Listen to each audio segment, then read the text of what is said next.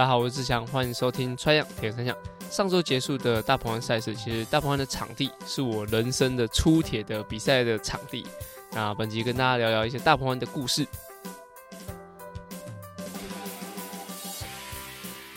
穿样铁人三项主要在分享台湾及国际上铁人三项资讯。希望在节目里让大家知道，其实铁人三项没有这么困难，用对方法，人人都可以成为铁人。如果你在节目里听到对你自己有帮助的知识，吸收到不一样的观念，节目也开启赞助方案，可以每个月订阅象征五十一点五公里的五十一元，支持节目持续更新。赞助连结可以点选节目资讯栏。好，在主要讲大鹏湾的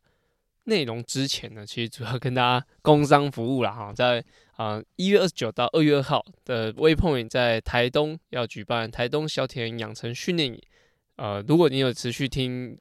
节目的听众应该知道，就是我应该打了两期的广告哈，两期去年的一月底，然后过年前嘛，然后跟今年的暑假我就持续有办小铁人养成训练营。那这第三次呢，其实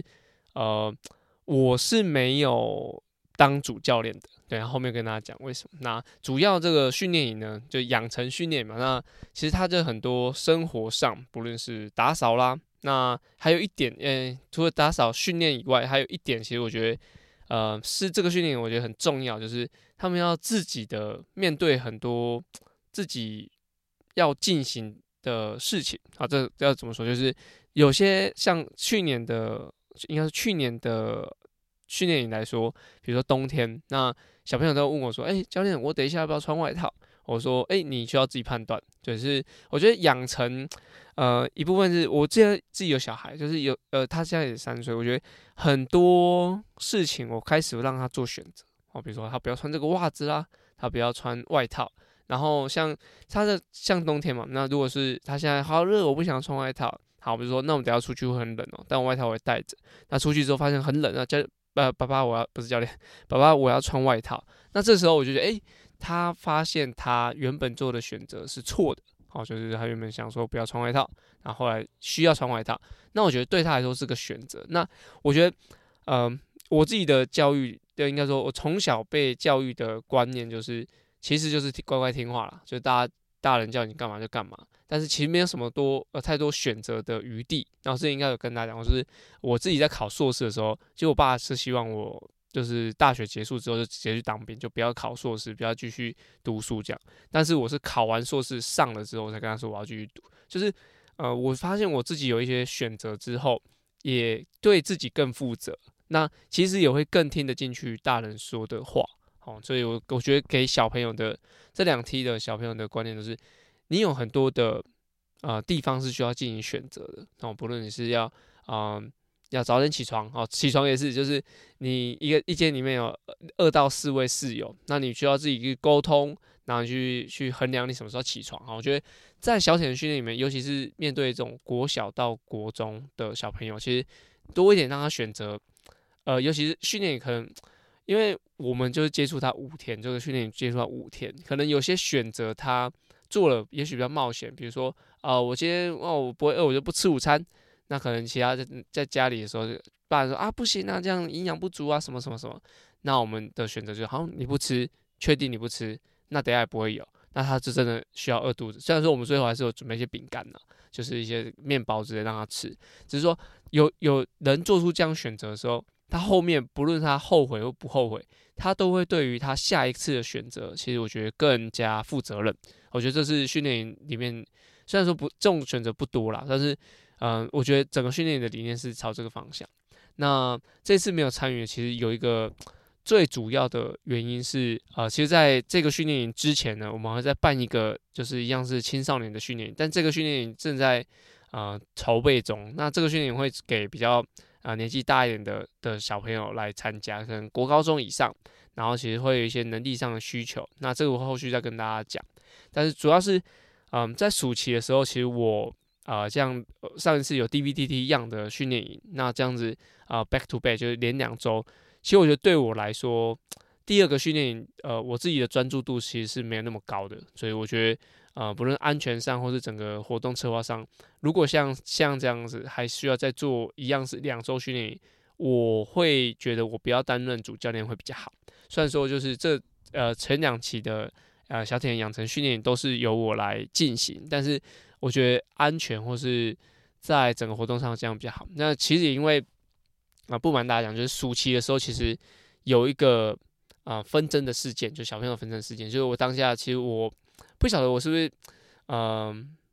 没有办法像嗯。就只有举办一场训练这样，那判断那么清楚，或者说整个照顾上那么周全，所以我觉得到后面就是他们，呃，也许小朋友有跟家长说他的心情状况，所以我后来还是有在处理这样。那也跟双方家长讲讲过，就是说，哎、其实当下的时候，其实教练应该要先处理一些事情啊，小朋友感觉哎、不舒服啊，干嘛的，那这些应该是要教练先介入。那也因为这样，我觉得如果再再继续做那种啊 back to back，就是我自己的。的两周的训练，我觉得，呃，这样对对当下的品质来说不是太好，所以就希望这一次的是由 Danny 啊、志峰他们来啊、小宝他们来进行啊、准备，我觉得是比较好的事情。好，那还是跟大家宣传一下，一月二十九到二月二号，我们会在台东举办台东小铁人养成训练营，换一个小朋友回家。那目前就是报名都还有名额，好，还有十个名额左右。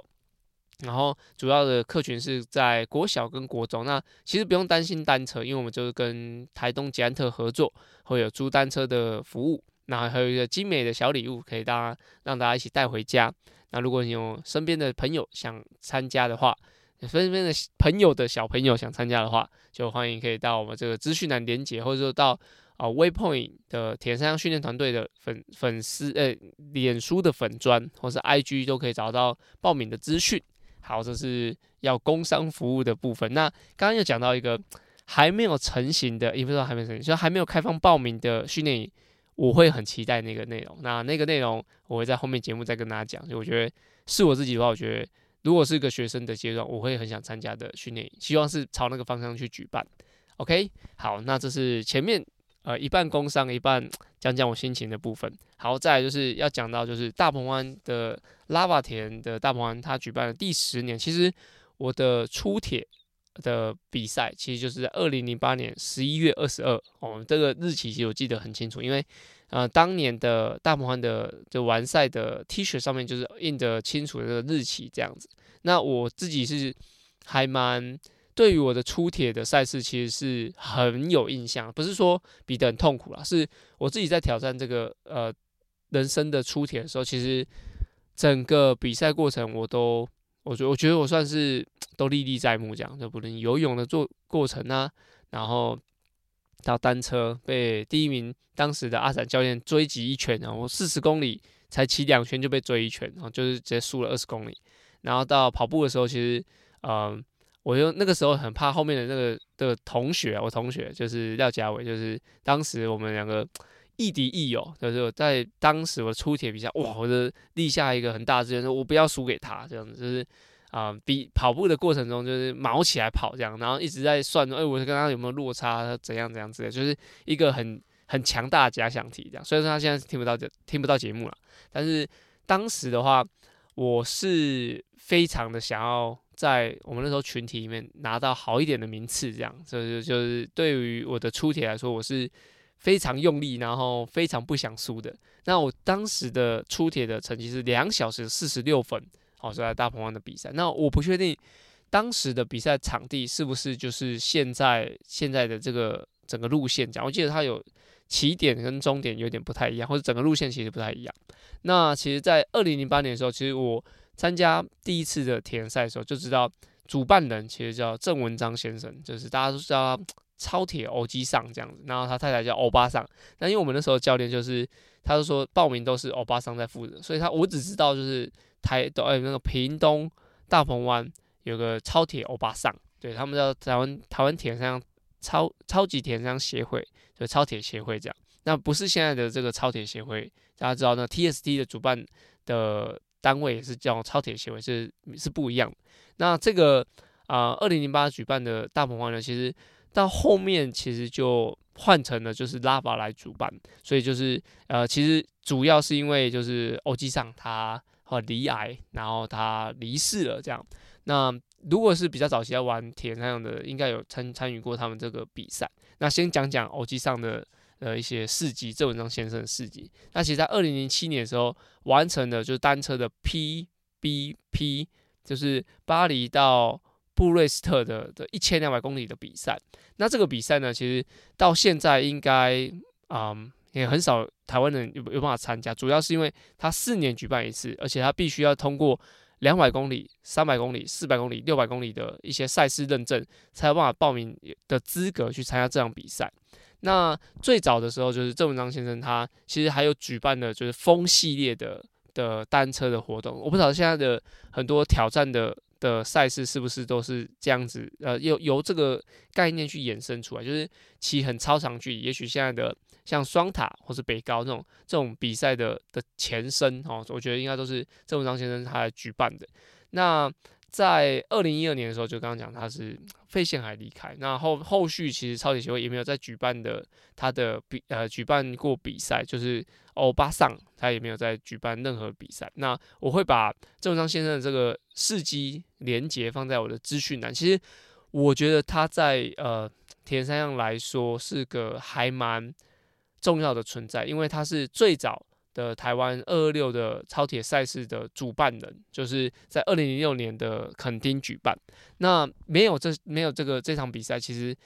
台湾要参加到超铁的比赛，基本上都一定要去日本，然后去其他国家去参与才有。那二零零六年的时候，郑文章先生举办了，就是在垦丁二零二二六的的赛事，算算是台湾第一场的比赛，第一场的二二六比赛，所以大家。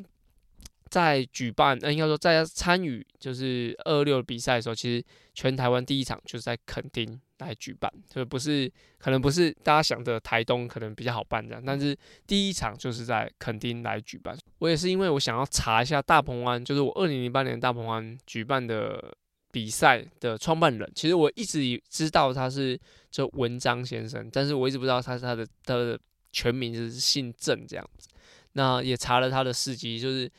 他真的是就蛮疯的一个人，大家可以去查一下他的一些故事。那我觉得，呃，为什么会特别讲出来，是因为，呃，在大概是二零一零年到二零一三年的时候，其实是台湾铁三项很蓬勃的一段时间。对，那个时候，如果你想得到的大品牌，没有，就是除了 Xterra，Xterra 比较晚进来。那像是 Ironman，那 Challenge，他们都大概是二零一零年、二零一三年的时候开始在台湾举办。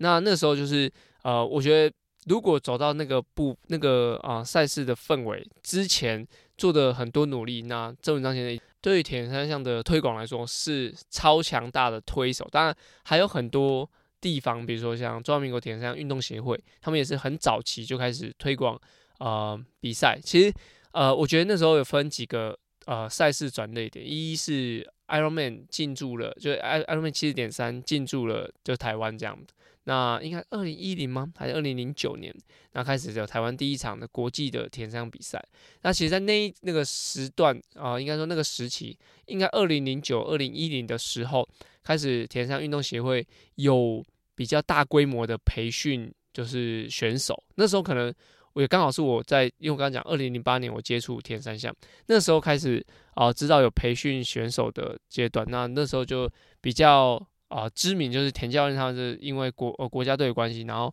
带着呃像以前大家知道的许培炎、啊、呃、吴廷新、郭秀生这几位选手开始啊进、行训练。那最早还有杨茂勇，二零零六年的时候，杨茂勇他们已经去过亚运了。那就到二零呃二零零九、二零一零的时候，一批就是国手，像其实我觉得我也算是搭上那个顺风车啊，群星我啊、骤燕啊，然后。修身培颜，他们就是这个年龄层的人上来，然后让比赛开始比较，因为有些南北啊，然后南北战啊，然后一些学生的一些竞争，那这样子的培训，然后让赛事更多可以选择，然后让真的有比较专项的选手到大学可以发展。那时候我就算算是搭上这个车子，然后到大学发展。那时候就北师大，然后那时候还有北教大，当时的北教大就是还没有跟。啊、北体合并就是我现在就是呃北体的前身，哎、欸，应该北师大的前身就是北体嘛。然后另外一边就是台北市教育大学，台北市立教育大学。那就是这两个学校其实是有在收就铁人三项专长的选手选手这样，所以就蛮多呃，像吴成泰啊、团俊啊，都是这样子进去，就是北师大体系啦，就是这样子北体跟北教大，所以这样子的呃方式让选选手慢慢起来。所以在二零一零年的时候，我觉得这是算是呃国际赛进驻，然后选手开始培育，然后到二零一三年的时候，我记得我记得那一场那一年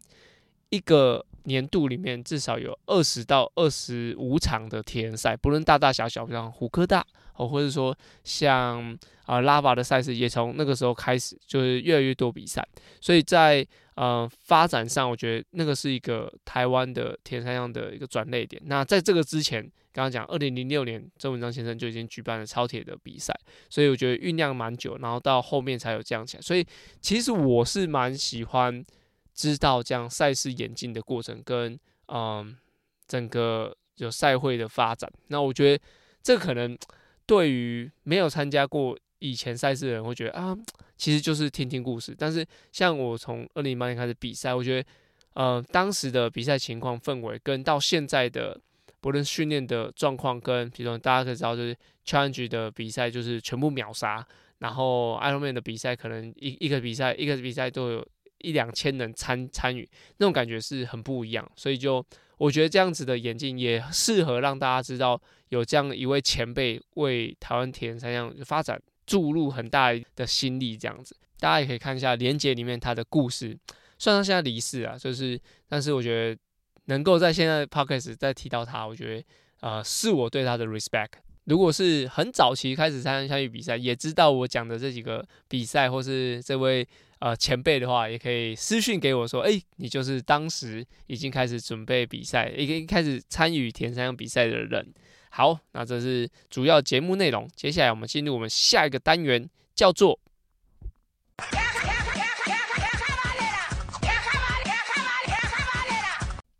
卡卡巴内拉，卡卡巴内是在 Tri 样 EP 五十开始的新单元，主要卡卡巴内在节目里用来审视我自己现在练的方向到底对不对。有时候骑慢一点，反而会有不一样的收获。而这个单元的灵感来自于教学，还有听众留言，所有问题都欢迎到 Apple Podcast 或我的 IG 留言哦。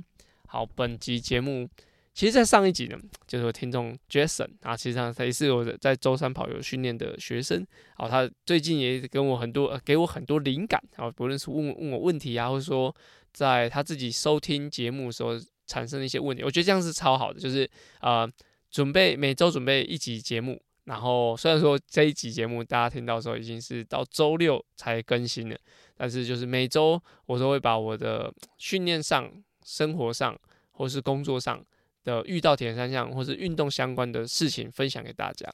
那他这样跟我讲，其实我就有很多灵感，只是说，啊、有时候我需要准备一下，然后啊、把我觉得把问题想得更全面一点。那每一个听众，其实你都可以把你的问题跟我说，哦，不论是用我连接呃那个资讯栏里面的 Line 的官方账号，或是我的 IG，或是我的 Facebook 的的粉丝专业，这些都可以啊、透过你们的留言，然后告诉我说你们想收听什么，或者说想知道什么主题。好，那在这一集呢，主要是跟大家讲说我看了什么，然后跟大家讲这样。好，诶、我是一个 YouTube 里面可以观看的节目可能不到五个的的的的人，这样就是我不晓得大家看 YouTube 会看哪些，但是其实我会看老高，好，老高就是一个有五百万订阅的五百万订阅的 YouTuber，然后他讲很多很玄的东西，然后不论是什么理论啊，哦，原子弹啊，哦，一些古埃及啊那些都会讲啊，这应该不用大家。就不用跟大家介绍老高是什么，反正就是老高在这一集节目讲到拖延症，我觉得拖延症对我来说是还蛮重要。像这一集节目拖了两天啊，两天，然后至少我是迟到啊，不是不到，就没有停更这样，就还是把节目产出。但是拖延症，我觉得对我来说是个还蛮大的问题。那它其中有几点就是，呃，你要让别人知道你在做什么，好好比说我现在听做节目，要让别人知道我在做节目。就是我自己停更的，我会会有人来督促我，像笨哥第一时间说，哎、啊，怎么没有节目？好，这个节目就来了。然后就是主要是要让别人知道你在做什么，然后你要能够持续下去，我觉得还蛮重要的。然后在这个他讲那个拖延症的过程，他讲有些创业啊，或是像背单词，那我觉得训练其实也是这样，就是你有一个目标，然后你开始执行，那执行的好不好，就需要有人来督促你。那他有几点我觉得还蛮赞的，就是他说要注重过程，不要只在意结果。因为如果你只在意结果，你可能只会觉得说，哎，你会想象说你已经完成了，哦，你已经达到了，所以你就不需要努力。就是这个有点像说，比如说我讲要破 PV 然后但是如果你每天想，哇，你进终点破 PB 的画面，其实你自己会去。把自己想的盖太舒服，然后甚至说，然后你觉得你已经完成了，所以你在努力的过程中，其实不会太认真，和不会太付出这么多，所以这会影响你的整个准备的心态。所以我觉得他讲的注重过程，不要只在意结果，是还蛮重要。那我觉得这个过程会有点像修行，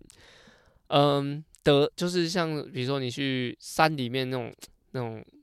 老僧，他们去修行的话，他们可能会呃不会觉得说他就是。一直在想象他是成仙的状态，或者说他得到的的状态，他可能会想象说他的整个过程就是要啊、呃、把每一步每一步，然后每一个细节做好，然后那过程就是他修行。他我觉得铁人三项也是，就是嗯、有时候学生来找我的时候，我会跟他说，你不要去，其实我他们说我想要破三或干嘛，那以他的能力，也许当下不会是啊、破三不是最好的选择，但是我跟他说，你就先练。那你要先把你每一些个当当下先做好，然后每一个你该做的事情，把它去把它切小块一点，一步一步完成，才去想最后的结果。那不是说你马上定了一个最后结果，然后去往往前觉得哦，你已经完成了这样子。那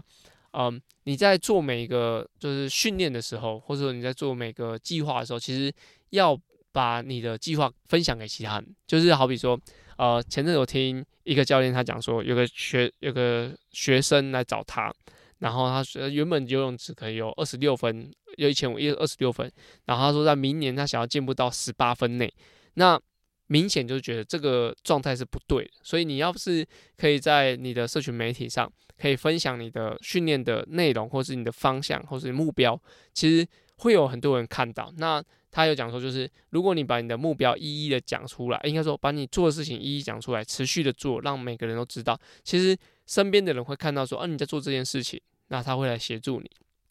然后你也可以在比如说你在选择说，比如说你在要有些外物的时候，那你在别人别人眼里也会知道说，哦，其实你在做某一个事情，所以就不会呃，他也许要用外物来干扰你。那也许就会知道说啊，你现在其实有在努力一件事情，所以就不会受到影响啊。就是至少你说你在不做人家做出选择的时候，呃，别人也会也来帮助你这样。所以就是呃，你要把你的目标写出来。那一是我刚刚讲，就是别人不会干扰你；二是你可以有更多人可以帮你审视你这个目标是不是对的。就像刚刚讲，就是二十五分进步到十八分是不太可能的事情。所以我自己呢。好，在这一集节目也要跟邀请大家来做这件事情。那我自己也会这样写出来，就是我目前在准备二零二三年的三月份的普优嘛。那我自己的目标是要定在四小时二十分，我完成比赛。那我跟大家分享一下我这整个的分段的成绩是如何。那我把它写出来，然后有 po po 在我自己的 IG 上面。然后如果说你一样。觉得听完这个，哎，觉得有点有点意思的话，你也可以跟着我一起，就是你不论是在啊 Facebook 或者 IG，把你的目标写出来，然后就 tag 我，我会帮你转贴，然后帮你做一个资料夹，就是帮你刚刚讲的宣告给每个人说，哎，其实我现在做什么事情，然后我 tag 杨志祥，然后杨志祥帮我把它收藏在他的动态的经典里面，然后精华里面，然后大家可以去看，然后一起获得这样子的关注，或一起。啊、让大家来监督你这样好，我就跟他大家分享我的分段的配速是，我希望的一一三的一千九的游泳是二十九分完成，然后的配速是一一分三十一秒每一百公尺。那 T one 其实我觉得转上去比较难算，T one 是五分钟，那这时候 T one 结束我我花了三十四分钟，然后单车我预计骑两小时二十分，啊时速三十八点六。那预计我用两百二十五瓦到两百三十瓦来骑这个整个九十 K，那完成夹车时间是两小时五十四分。那 T two 呢，我抓四分钟，那完成到 T two 是两小时五十八分。那最后的呃半马我跑一小时二十七分，所以平均速度是四分十秒。总时间哦，刚刚更正一下，刚刚原本讲四小时二十分，我要更正为四小时二十五分，因为我之前的 PB。是四小时二十六分，在 Ironman 的职业组的时候比赛出来，所以我的整个分段游泳二十九分，单车两小时二十，然后的半马是一小时二十七分。那我就希望把这个啊、我刚刚讲的这个成绩的内容。Take 呃 po 在我的动态上面，然后我会做一个精选嘛，动态精选嘛，应该这样讲吧，就是啊普悠玛，应该说二零二二四年的普悠玛的比赛，那我希望这样完成。如果说听到这个啊，听到这一集节目，你可以先去看一下老高的那个节目，那老老高的那一集内容大概二十几分钟，可以知道那个啊他讲拖延症的内容，然后定出一些目标，像我就把它定出我的目标，那邀请每一个听到这集节目的人。哦，如果你明年的目标已经很确定，比如说你要 CT 五一五，呃，三个小时完赛，像 CT 一一三，你想要六个小时完成，那你就可以把你的目标写在你的动态，然后 tag 我，我会帮你转贴，然后帮你收在我的动态精选里面。那我们就一起有一个检视的过程，这样，然后呢，就是你也可以啊、告诉你的朋友说你正在做这件事情，然后我觉得。就是有时候把目标说出来是比较好。那跟大家分享，就是之前我在准备田径赛的时候，我就找我的朋友，然后就是我就是每天早上起床的时候，就是邀他们，应该说我前一天邀他们来训练，然后每天早上起床的时候，就是因为我邀别人训练，所以我要要求自己一定要起床，然后去面对这个训练。所以这样子的方式，我觉得是很有帮助的。所以就邀请大家一起，我也不确定说。呃，我能够执行的怎么样？也许 执行个一两周就不行了。那我接下来我可能把我的每个训练都把它贴出来，希望我的目标就是可以透过这样的方式越来越靠近这样。那欢迎大家一起参与。如果你就不知道我的 IG 是什么，你就是标记的 ID 就是可以打 O L I N E X O，全部都是英文，然后九九四八，或是其实你应该搜寻杨志祥，也有可能可以找到我的 IG，那就是 tag 我，然后帮你把它收起来。然后就当这一集的听众互动，好不好？就是希望大家勇敢的去定你的目标，然后甚至有可能你你定出了目标之后，我可能问你说，诶，这个这样是对还不对？这样就会感觉，诶，是不是太快？刚刚讲什么二十五分要进步到十八分，是不是太快了？那你这样能不能做到？也许帮你下修，可以帮你更帮助你完成你的目标。好，希望这一集有人可以 tag 我。那本节目就到这边。如果什么问题，欢迎到 Apple Podcast 或 IG 或脸书或我的官方账号 LINE 的官方账号来找我留言。那我们下周节目见哦！希望下周不会再延迟更新这样。好，谢谢大家，拜拜。